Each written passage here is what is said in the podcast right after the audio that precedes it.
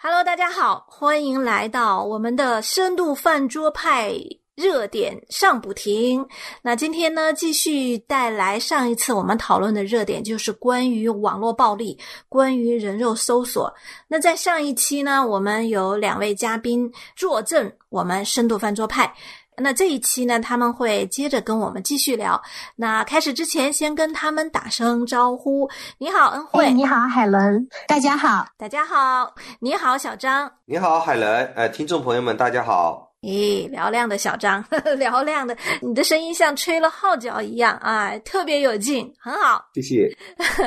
好，我们在上一期啊，我们呃讲到了现在的这种现象，我们讲这个问题呢，更多的是想引出大家就是对这种状况的一个深思，因为文明是一点一点建立的啊，我们的爱呀，我们的关心，我们付出，我们付出的尊重，都是在很小的事上要慢慢。来体现的。那如果对一个像网络暴力或者这样的事，我们没有更多的反思的话，那我们很难去进步。那说回到网络暴力，其实呃，就像我们上次讲的时候，正面的可能就是他的一个一种道德诉求啊，他觉得他在替天行道啊，或者是 替呃这个呃网民行道哈，就把这些祸害人的揪出来。可是呢，呃，他却又陷到一种悖论里面，什么呢？就是他又他。用这种所谓的道德诉求，却又造成了道德伤害，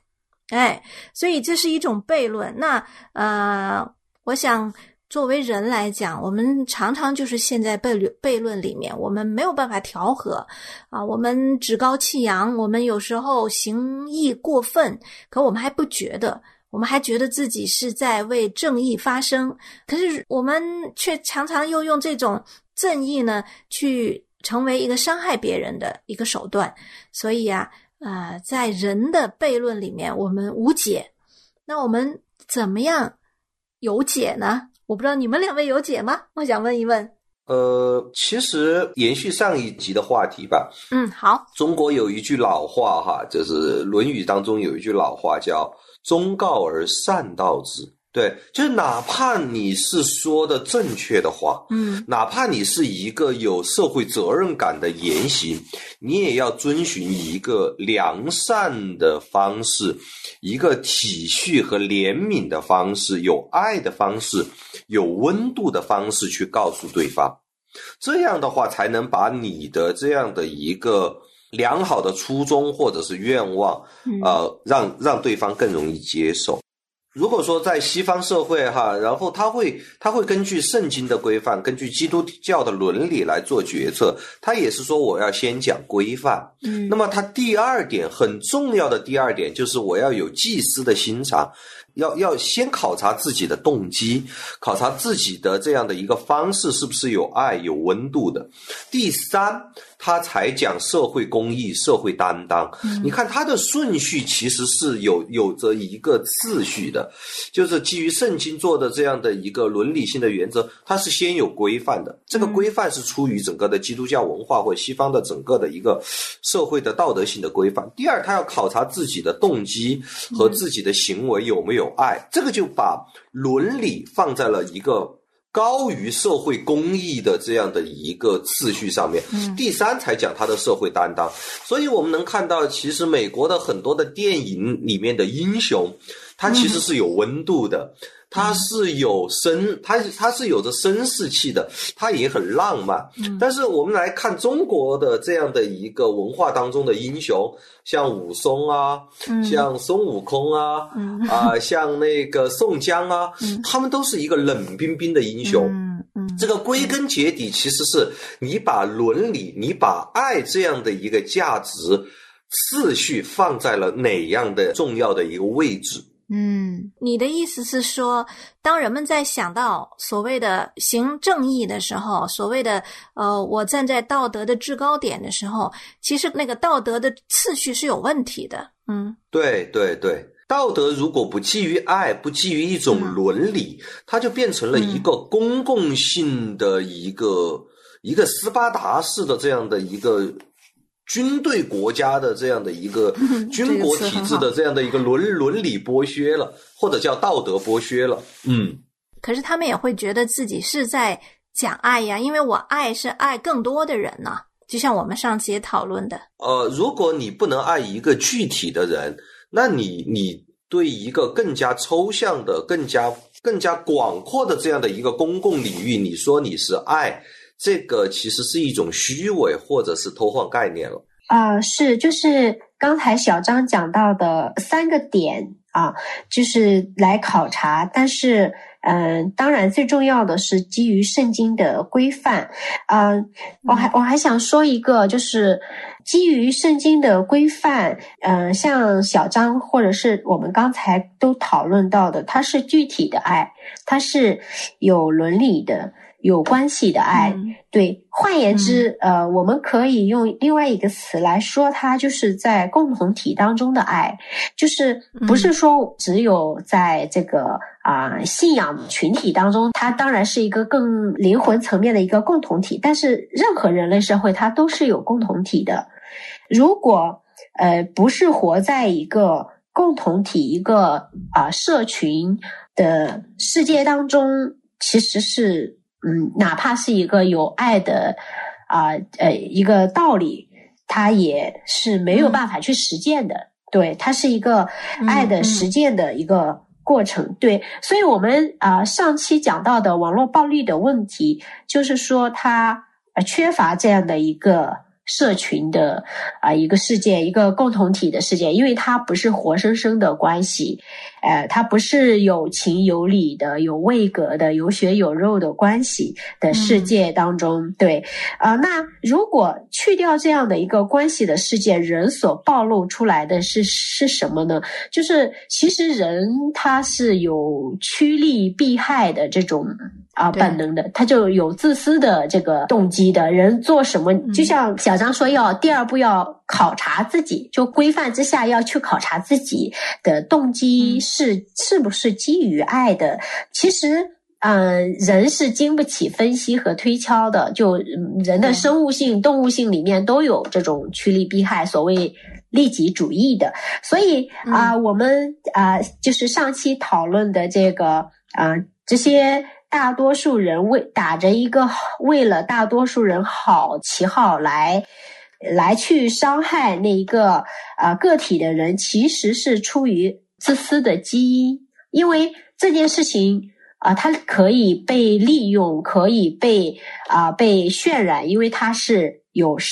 呃瘟疫带来的巨大的恐慌的社会效效应，是吧？对，所以就是每一个人都害怕，对，哪怕是。身边的人，你都都有可能害怕，说你不知道那个谁是得了那个病的人，你不知道什么样的一个情况下就遭遇了那个疾病了。对，就呃，所以其实是出于对于灾难的恐慌，对，所以这是另外一种啊疾病了。对它，它就带来的不是生理上的、医学上的疾病，它是。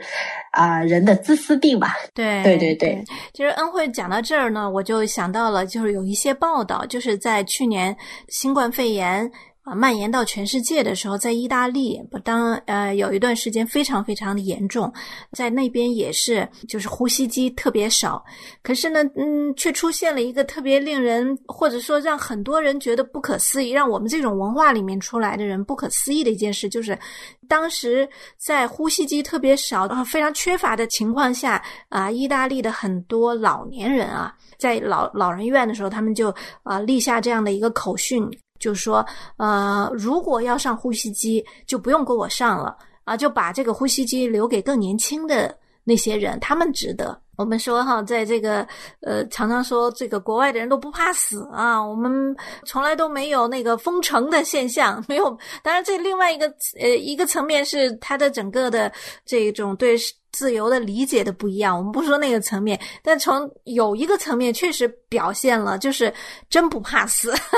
不是不怕死，是，呃，我觉得在有基督信仰的。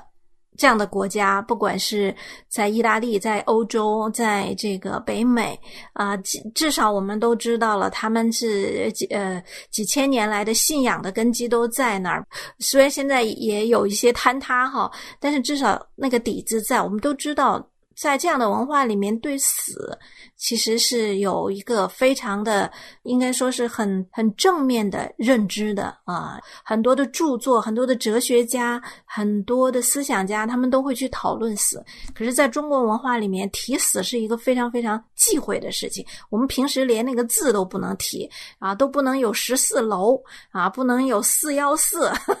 啊，觉得讲都晦气啊。所以这也看见，就像。刚才恩惠在讲的时候，我也在想这件事情，就是在新冠肺炎当中，我们表现出来的这种，呃，我们说道德上的缺乏也好，或怎么样，它更多的，呃，有一个层面，它是表现在对死亡的惧怕上面。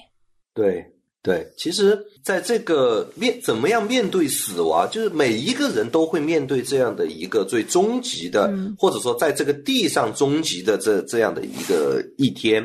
那么，我们其实是呃基于一个预期来过今天的生活，比如说我们买菜，呃，我们去考大学，我们我们去结婚。啊，生孩子其实都是基于对一个未来的预期来来安排今天的生活，但是在中国文化当中，却却非常惧怕去讨论这个死亡的问题。呃，孔子讲“未知生而焉知死”。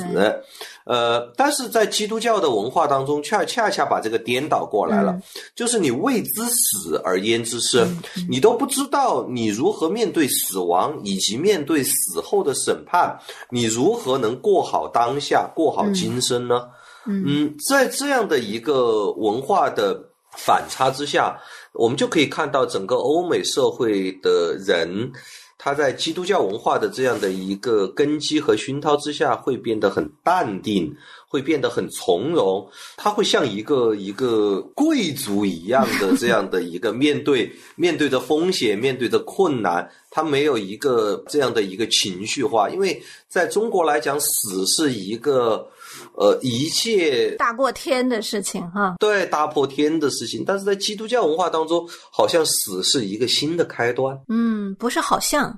呃，在基督信仰里面，死是一个被解决掉的问题，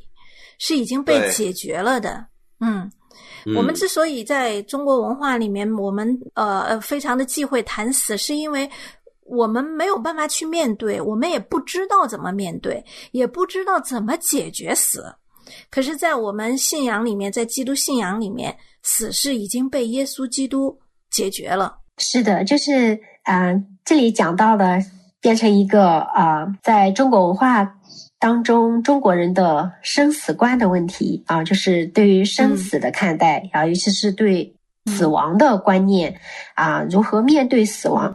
呃，是的，就是我们是没有在一个宗教意义上解决这个事情，就是啊，事实上，你你可以说中国有嗯民间宗教啊，有有这个佛教，有道教，但是就是真正意义上我们讲到的另外一个世界啊，嗯，我们可以说是彼岸的世界，是天国啊，它超越于这个世界，对于人的。身体和灵魂，嗯，不仅仅是归属于这个世界，但是我们是没有解决这个问题的。所以，呃，我们会觉得这个贪生怕死啊，或者说处死无大事啊，哎，那那问题是没有解决这个问题的人会怎么活着呢？啊，因因为有有一个小说叫《活着》嘛。对，所以呃，余华的余华的小说就是活着变成一个啊，人苦苦挣扎在这个世间的一个类似于信仰一样的东西啊，就是要要保住苟全性命于乱世，要保住这条命。对，为什么要保住这条命呢？那没有信仰。嗯，这个没有解决死的问题，如何去生呢？就像小张刚才讲到的，对，所以就我们就会看见说，中国人在这样的一个背景当中去处理自己的今生的时候，啊，就带来的这种苟延性命式的这种活法，啊，这种呃，说的好听一点，他应该是说审美主义的活法，就是他是啊，体贴自己肉身的需要的一种。活法，对，他是，呃，比如说自己的啊生存，自己的情绪，自己的感受自己的状态。从呃生存论、存在论的角度上来说，就是只注重啊这一点啊现世的生存的啊肉身的。这样的一种活，所以就是活得很用力、很努力、很很积极、很积极 的活在这个世界上，嗯，所以就会带带来不一样的。对，呃，说到这，我就想起，其实呃，就是这一次的新冠肺炎呢，其实不是人类历史上第一次。我们知道，人类历史上在有记录的。呃，历历史里面有已经有很多次了，当然中国也发生过很多次，但是让我们有更多的学习的是发生在欧洲的中世纪的几次大瘟疫，十四世纪和十六世纪都发生过。我们知道那个黑死病当时使得欧洲基本上歼灭了嗯一半的人口，就真是一半的人口都呃死在这样的一个瘟疫之下。可是教会在那个时候。却成为彰显基督荣耀的一个灯台啊，就像圣经里说的，灯是要放在灯台上的。啊，我记得，嗯，马丁路德那个时候，啊，他也是遇到，他正好是在大概是一五二八年左右的时候，啊，遇到了瘟疫。呃，他在瘟疫期间呢，他就留下来，留在他的城市里，并没有走开，并且他写了很多封信给他的友人，也写了一些小册子，就论到基督徒在瘟疫的情况下是否应该逃离城市，还是应该坚守下来。啊，当然我们知道，因为基督徒的。坚守在啊那个时期，呃，使得很多得病的人受到了一些照顾。当然，基督徒不是说不死，他们也有患病，也有死的。像马丁路德，他真的是就凭着自己的信心待在那里啊。但是他的小儿子也是死掉了。就说不是说基督徒对瘟疫免疫，而是说基督徒能正确的知道。死是怎么一回事？而且知道借着耶稣基督解决了死的问题，基督徒更有把握去面对死亡。我们这个时间呢，我们回过头来，我们讲一下子，就是之前我们一直在说网络暴力这件事情上有一个很大的悖论，就是施行网络暴力的人，他们觉得他们是在伸张正正义，但是呢，他伸张正义却没有。呃，爱和怜悯有的却只是审判，所以这成为一个悖论，就是用道德的名义去进行道德伤害。那我们之前讲到，其实这是很难消解掉的，除非在福音里面，除非在圣经里面。所以我们回到圣经，我们看到这个约翰福音八章一到十一节的那里面，耶稣讲到一个行淫的妇女啊，被带到耶稣面前啊。当时法利赛人和文士长老把这个行淫的妇女带到耶稣基督的面前，实际上是想让耶稣基督你来看，你来审判这样的人应该怎么办？我相信很多呃，如如果换成我们这种蛮有道德感的人，肯定就是说石头打死啊，因为犹太人的律法当中也是这样讲的。可是，在圣经里却记载着耶稣基督，呃，问了一句有意思的话，他说：“你们当中谁没有罪？”谁就可以打死他。结果大家都知道，那群犹太人、那群法利赛人、文士，他们从老到小，从最老的到最小的，一个个挨刺的就走了。因为这句话问到了他们的心坎上，敲中了他们带上的呃这种道德的冠冕啊。因为我们很多时候在进行道德审判的时候，我们实际上根本没有想到，我们自己也是做不到的。是，呃，其实我们在整个中国的这样的一个文化当中，大家都要求到的是至善，哈，呃，在新民，在止于至善啊，每个人要追求这样的一个完美的一个道德的人格的形象，呃，这是一个中国文化当中一个非常普遍的现象。那在在这样的一个呃当中呢？你要承认自己是不完美的，你要承认自己是有问题的，这个其实是一种，这种真实在在很多人看来其实是一种不完美，呃，甚至是比别人更不完美，呃，中国人是比较忌讳谈这个，那也这样也导致了整个社会的虚伪和律法，嗯，真正的爱和怜悯。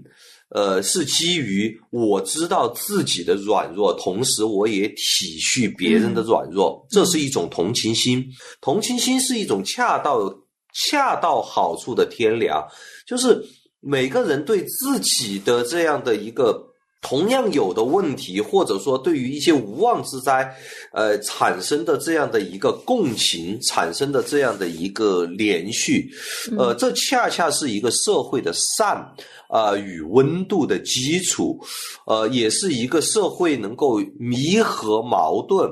能够弥合两方的这样的一个鸿沟的基础。就像我们说，朋友不是讲理的，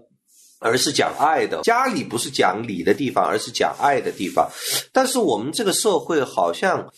呃，好像在处理新冠疫情的时候啊，呃，好像在处理很多的灾难的时候啊，我们一边喊着武汉加油，呃，今天我们都是武汉人，但是同时呢，当哪里出现一个武汉人的时候，那我们就打死他，然后隔离他，就这样，它其实是反映的整个社会在这样的一个宽容度上面。在这样的一个伦理上面的示范，我们是缺乏爱的，整个中国社会是缺乏爱的，缺乏怜悯的，也缺乏这样的一个，呃，弥合各个族群、弥合各个阶层之间鸿沟的这样的一个机制的。每一个人在好像在这个社会当中都是弱势群体，无论他是官员，无论他是一个平民，无论他是一个犯罪分子，每个人其实面对的都是。都是或多或少的不公正，那这个或多或少的不公正，其实是来源于那些或多或少的不公正的主体，他们把自己当成是绝对公正的，这其实是一个导致今天中国社会有非常多的冲突，也让每一个在这个社会的。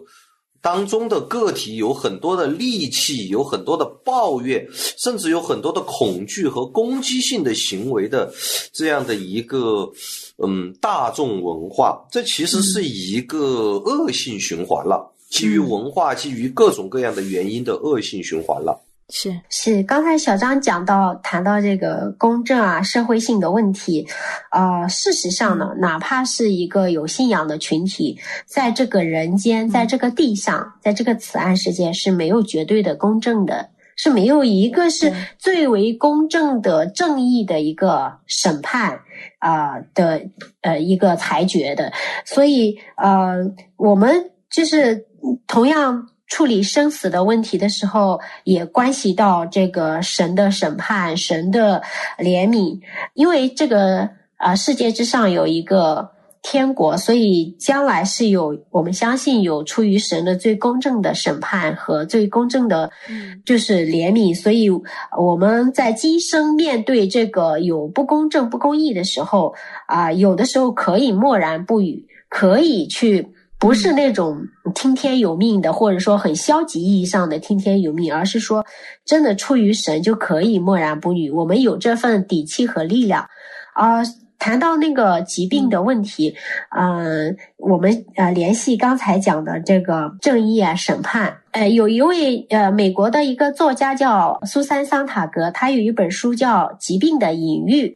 呃，他就考察了疾病，像尤其是这种传染性的流行病，包括艾滋病啊、麻风病啊、结核病啊，他如何一步步的被。隐喻啊，隐喻就是说产生其他的意思意义啊，它本来只是身体的疾病啊，用现代人的思维、医学思维来理解，它只是身体的疾病，但是它会被。因为携带这种疾病被这个人转换成一种道德性的呃标签啊，就是因为当然在古代在前现代社会更是如此，就是医学不能解释疾病的原因病理，但是啊呃疾病本身它是更神秘的，它跟人的信仰有关系。啊，比如说一个人身体呃身患恶疾，呃会被解释为他遭到了神的咒诅才得这个病，而他之所以遭这个咒诅，是因为他犯了某种罪，他道德败坏。那嗯，这个道德败坏的被咒诅的人，呃身患恶疾的人，首先他是被神审判的，啊，他他整个人是污秽的，呃，那同时他有可能会被人审判，而是会被人弃绝。被人隔绝、放弃。当然啊，圣经中也讲到长大麻风的例子啊，被看为不洁净的、污秽的。但是他呃，人处理他的方式不是说人充当法官去审判这个大麻风病人，他犯了什么罪，他如何如何得罪了神，他是如何的污秽、肮脏、败坏，就需要被弃绝。对，所以他跟呃我们今天的人是什么呢？就是我们不相信神灵的咒诅，但是我们人每个人好像在充当某某个神，在咒诅这一个得病的人，就用暴力的语言啊、暴力的行为，对，嗯，暴力的方式，呃，对他进行污言秽语、呃，人身攻击、各种指控啊，就是指控他的内容跟他这个病其实有可能没关系。就就像对成都的那一位女士哈，就各种贴照片、公布信息、个人信息，各种说他的道德多么的呃呃败坏，如何如何。对，就变成道德审判者不是神，而且他不是说我们相信天上有一位神，他是呃不一定在今生，他有可能在来生有终极的审判。但是呢，相信呃人当下的判断，而且是道听途说的、隔着屏幕的、不认识的啊这种判断、这种啊方式哈。对，对，我觉得恩惠真的是点到了一个非常重要的一个要害，就是今天这个世界，其实所有的我们说网络暴力也好，或者是这样子的一种人肉搜索这种道德的审判，其实都在冒充神，就是因为当人们把神赶出自己的世界以后，人自己每个人都想当神，他在冒充神，他也在冒充了最后的审判。可是我们真是盼望这样子的一个借阅不要进行下去，因为这是神非常的。呃，憎恶的一件事情。那我们今天呢，就从这样的一个呃网络暴力啊引申出来，我们讲到了啊伦理观，我们也讲到了爱和怜悯啊，我们更讲到了啊我们在这个今生，我们是一个有盼望的人，因为耶稣基督他解决了死亡的问题，而所有因信啊来到耶稣基督面前的人都可以坦然的去面对彼岸，因为彼岸已经。借着耶稣基督，成为我们一定会到达的彼岸。啊，我们感谢两位带给我们的分享啊！期待下一次我们深度饭桌派上面再跟你们一起聊。谢谢大家，再见，再见，谢谢大家，再见。来跟从我是上帝对世人的宣告。主，我愿意，是我对上帝的回应。来跟从我是主对你的召唤。主。我愿意，是我对生命的决定。你愿意吗？这一生与你同行。良友电台二零二一年年度主题：来跟从我。我愿一生跟随。